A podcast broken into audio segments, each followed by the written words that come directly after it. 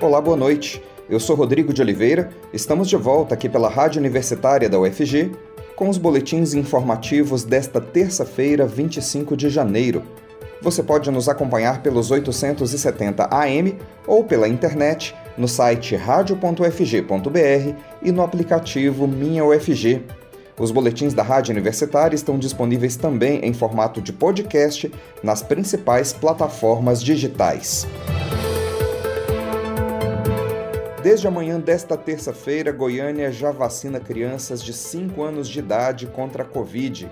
Para tentar aumentar a cobertura vacinal contra a Covid das crianças em Goiânia, a Secretaria de Saúde do município abandonou o calendário de vacinação por faixa etária estabelecido inicialmente e hoje passou a atender todo o público de 5 a 11 anos de idade. A pequena quantidade de crianças que procurou os postos de vacinação para ser imunizada levou a Prefeitura da capital a antecipar o calendário. E a vacinação de crianças segue lenta em todo o estado. Dados da Secretaria Estadual da Saúde mostram que até o início da noite desta segunda-feira, apenas 7.200 doses foram aplicadas em todo o estado de Goiás, número muito aquém do que era esperado. Segundo a Superintendente de Vigilância em Saúde de Goiás, Flúvia Amorim, há muita desinformação sobre a segurança e a eficácia da vacina contra a Covid. Flúvia explica que, mesmo as crianças não sendo um grupo de risco da doença, a vacinação delas é importante até mesmo para reduzir a circulação do vírus. O atendimento do público entre 5 e 11 anos de idade é realizado em 14 locais sem necessidade de agendamento.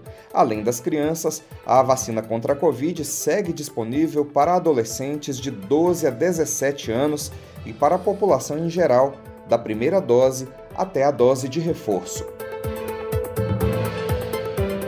E apesar da alta no número de casos de Covid em Goiás, o número de mortes é bem menor que em outros momentos da pandemia quem traz mais informações sobre esse assunto é a jornalista Ana Flávia Pereira. Em Goiás, apesar dos últimos recordes no número de novos casos de Covid-19, a taxa de letalidade da doença está muito menor.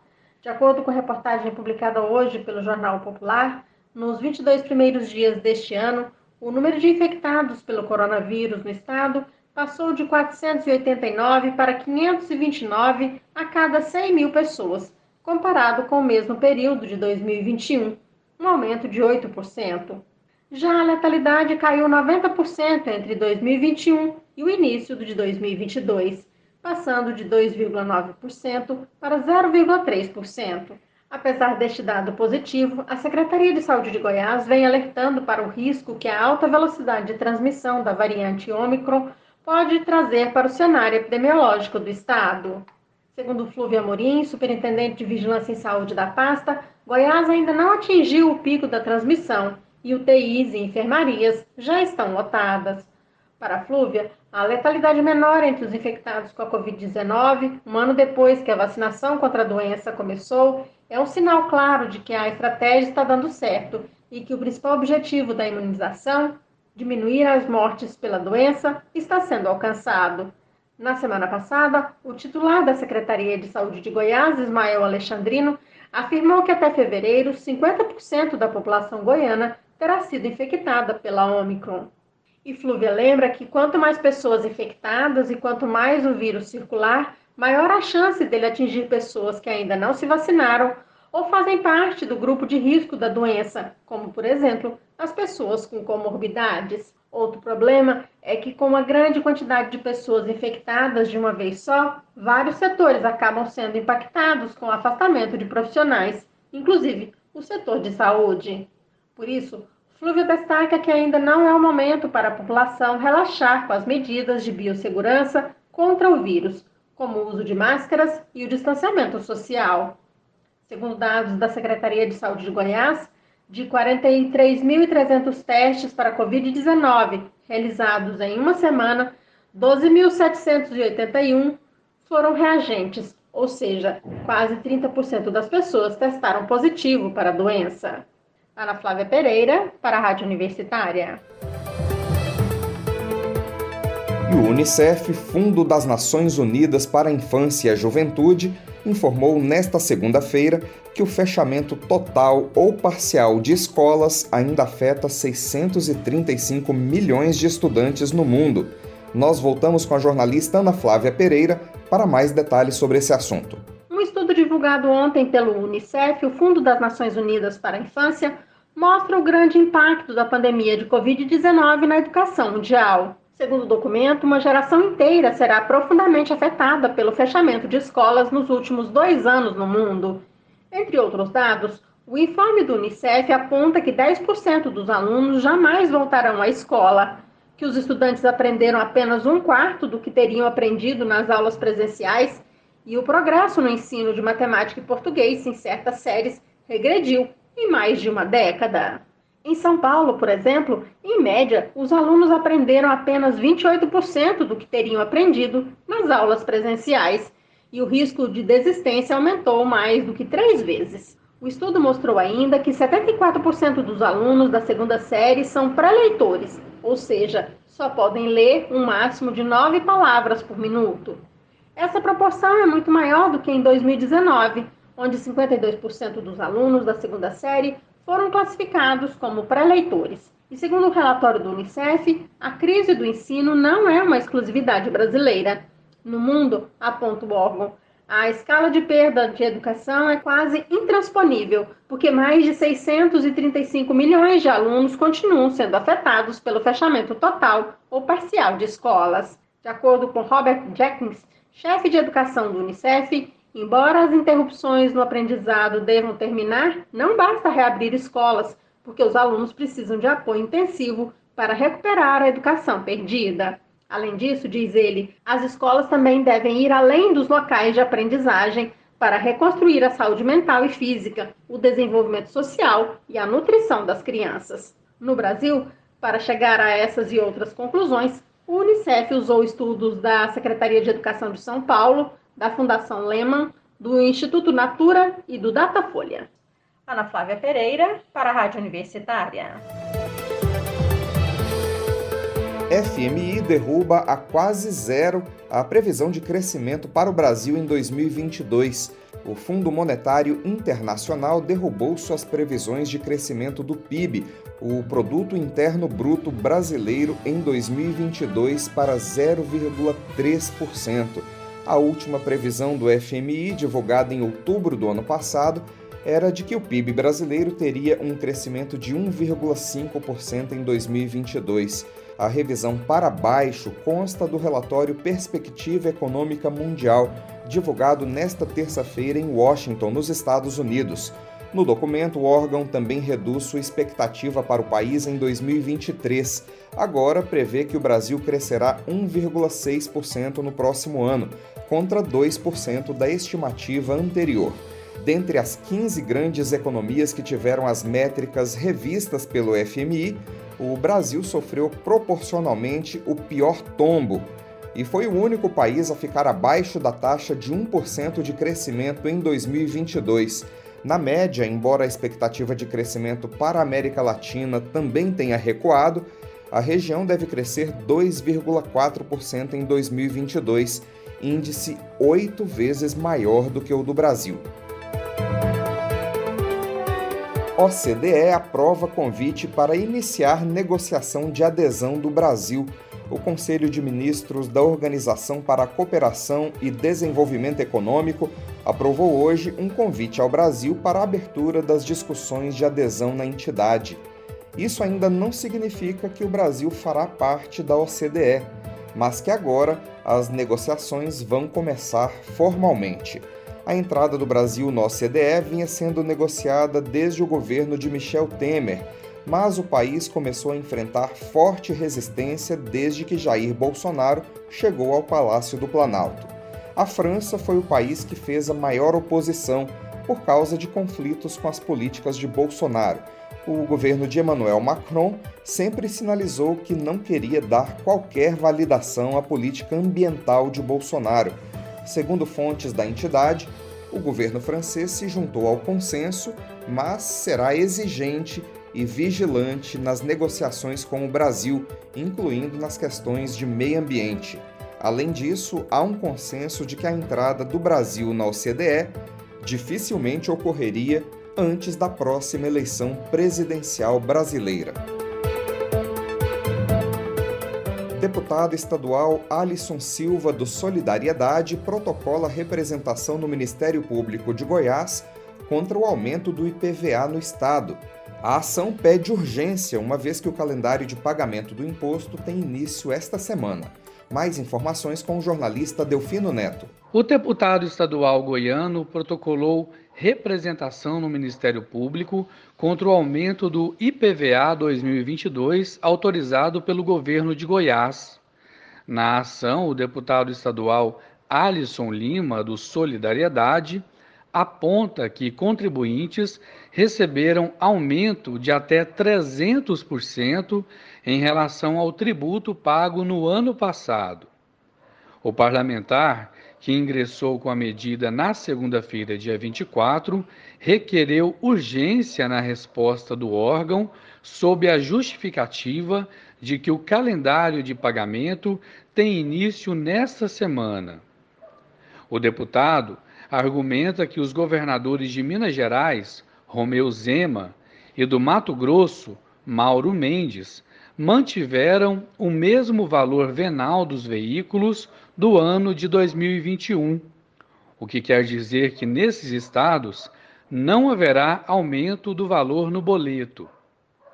O IPVA não tem aumento da alíquota em Goiás há sete anos, segundo o governo do estado de Goiás. O governo goiano aponta que o sistema de cobrança do IPVA segue o mesmo molde dos anos anteriores, com duas variáveis: a base, na qual incide a alíquota, e a alíquota propriamente dita. Além disso, aponta que as alíquotas do IPVA estão há sete anos sem aumento, seguindo determinação do artigo 93 do Código Tributário do Estado de Goiás. Goiás adota, há mais de uma década, a tabela FIP, Fundação de Pesquisa Econômica, para alíquotas do IPVA.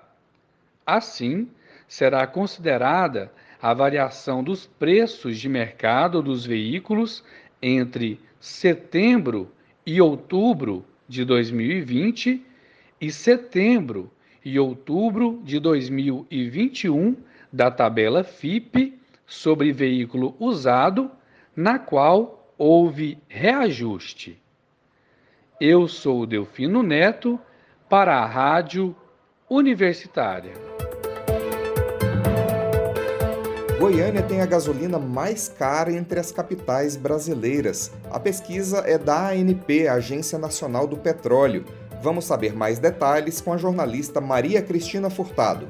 Após o último reajuste de preços ocorridos no dia 11 deste mês, Goiânia voltou a ostentar o título de gasolina mais cara entre todas as capitais pesquisadas pela Agência Nacional de Petróleo, ANP.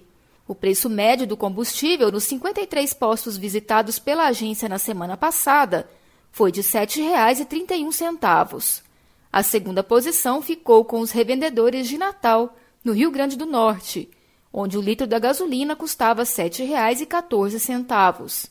O preço máximo encontrado pela ANP nos postos de Goiânia foi de R$ 7,47, o que fez com que a capital só perdesse para São Paulo, onde o valor máximo praticado era de R$ 7,59, o que indica que a variação por lá é maior. De acordo com o Sindicato do Comércio Varejista de Derivados de Petróleo no Estado, Sindiposto, a explicação para o fato de Goiânia ter a gasolina mais cara do Brasil começa no preço de venda da Petrobras para a base de Senador Canedo, por onde chega o combustível vendido em Goiás. O presidente do Sindiposto, Márcio Andrade, lembra que a tabela de preços da estatal mostra que cada litro de gasolina chega na base por R$ 3,39 o maior valor entre todas as bases brasileiras. Segundo o presidente do Sindiposto, a Petrobras ainda não deu justificativa para o fato do ponto de entrega goiano ser o mais caro. Ele supõe que isso ocorra pelo fato de o estado de Goiás estar mais afastado do litoral e dos portos e ter menos opções de fornecedores do combustível. Mas, por outro lado, a gasolina vinda de Paulínia, São Paulo, chega senador Canedo por oleodutos, que é o meio de transporte mais barato que existe. Segundo ele, atualmente, os postos compram o litro da gasolina nas distribuidoras por preços que vão de R$ 6,20 e R$ 6,47, já com impostos. Com o repasse às bombas dos reajustes no último dia 11, o preço médio da gasolina subiu 0,8% na semana passada. O litro do diesel teve alta de 2,9%, segundo dados da ANP. É a segunda alta seguida da gasolina após oito semanas consecutivas de queda, cenário que preocupa o governo pelo risco de contaminação do debate eleitoral. Os preços devem ser ainda pressionados pelo fim do congelamento do ICMS sobre os combustíveis, debatido pelos estados.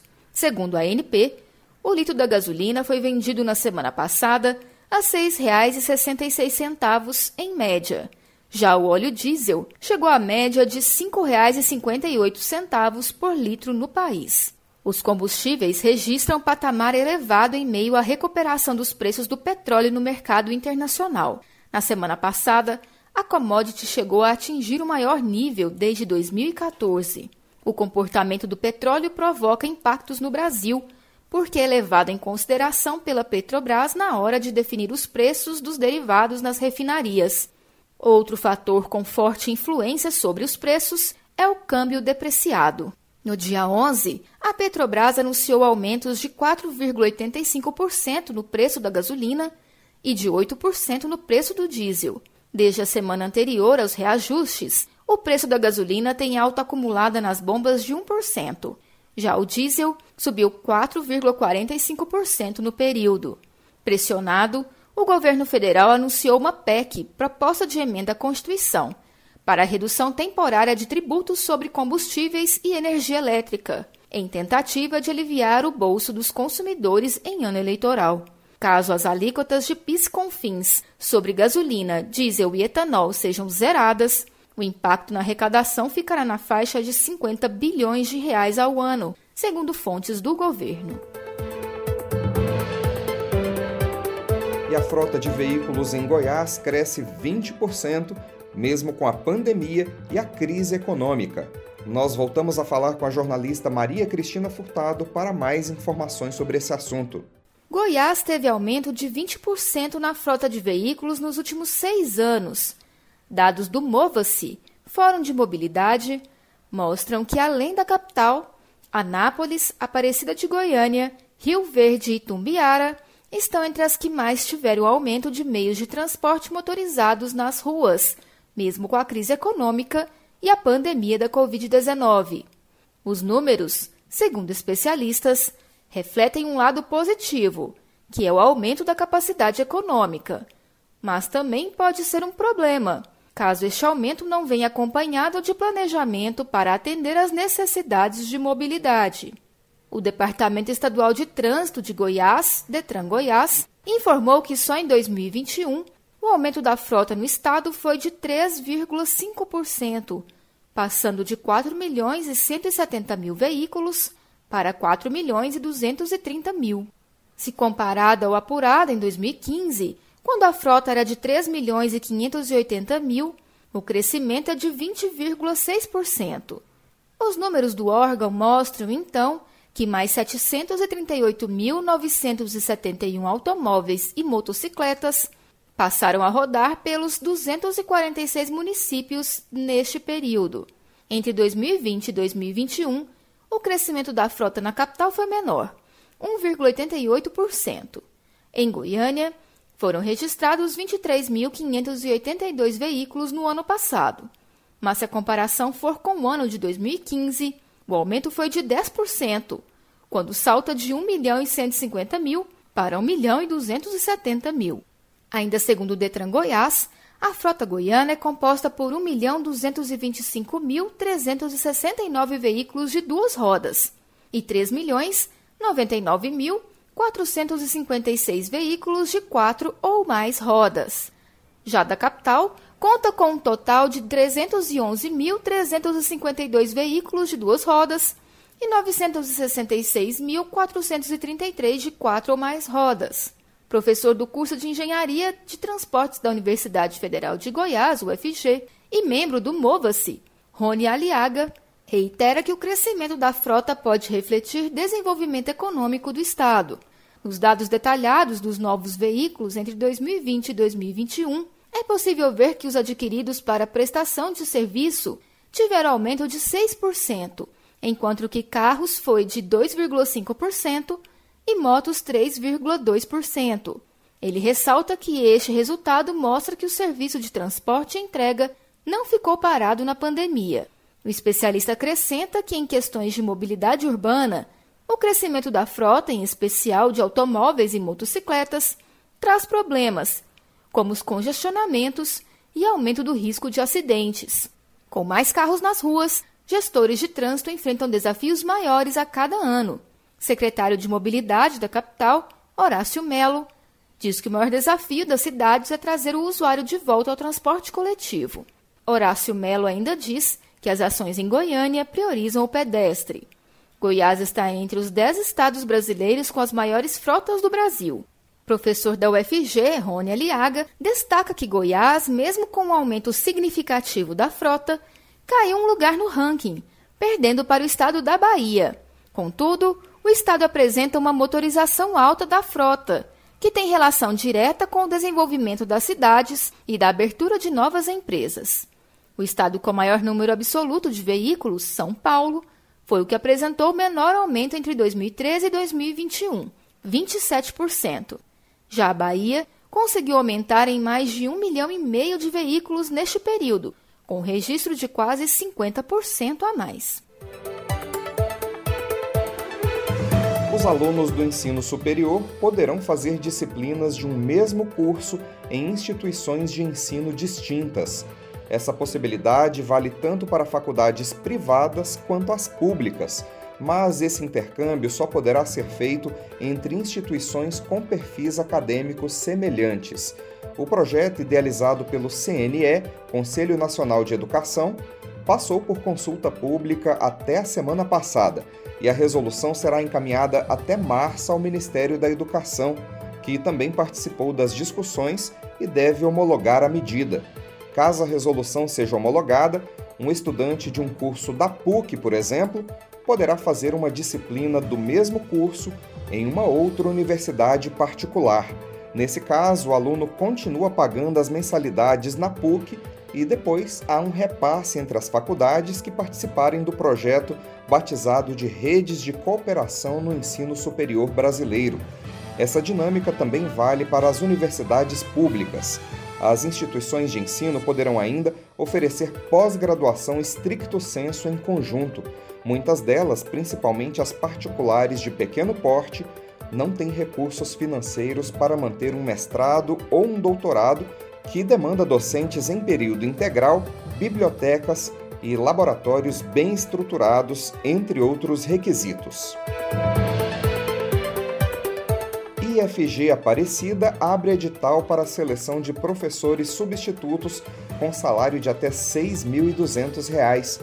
Todas as informações sobre a seleção para o Instituto Federal com o jornalista Delfino Neto. O Instituto Federal de Goiás, IFG, campus Aparecida de Goiânia, abre edital para a seleção de sete professores substitutos na área de administração, economia, informática, letras libras, língua inglesa, estágios, dança moderna, biologia e geografia. Aprovados firmarão contrato com o IFG com validade de seis meses a dois anos, conforme o interesse da instituição de ensino superior. Os salários chegam a R$ 6.200 conforme edital. A remuneração varia de acordo com a carga horária e a titulação do profissional.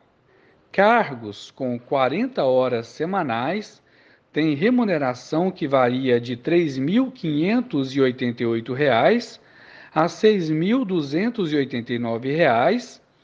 Já as vagas destinadas para áreas com carga horária de 20 horas semanais têm remuneração que varia de R$ 2.465 a R$ 3.522. Interessados nas oportunidades podem realizar as inscrições até o dia 5 de fevereiro, mediante pagamento da taxa no valor de 40 reais. E o IFG de Aparecida de Goiânia seleciona também intérprete, tradutor em Libras.